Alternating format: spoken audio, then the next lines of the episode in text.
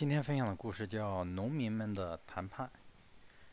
十三世纪中叶，巴黎圣母院教堂参事会所属的巴黎周边几个村落里的农奴，为了获得身份自由，同时为了有为了有偿免除人头税，开始与教会方面展开谈判。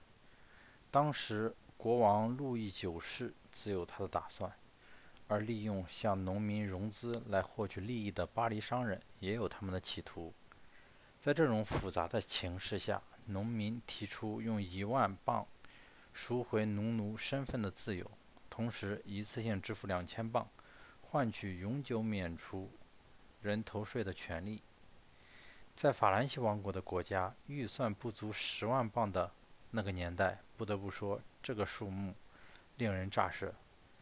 根据留存的资料显示，1263年5月，仅有巴黎南部奥利村的636个农奴摆脱了农奴的身份，同时免除了人头税，条件是每年上交60磅。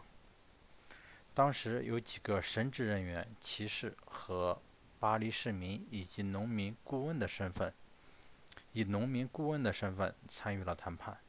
此外，1219年，巴黎东郊。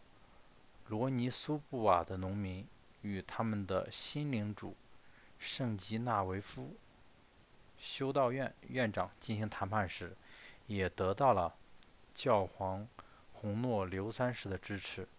可见，农民与城市居民以及神职人员之间是有往来交流的。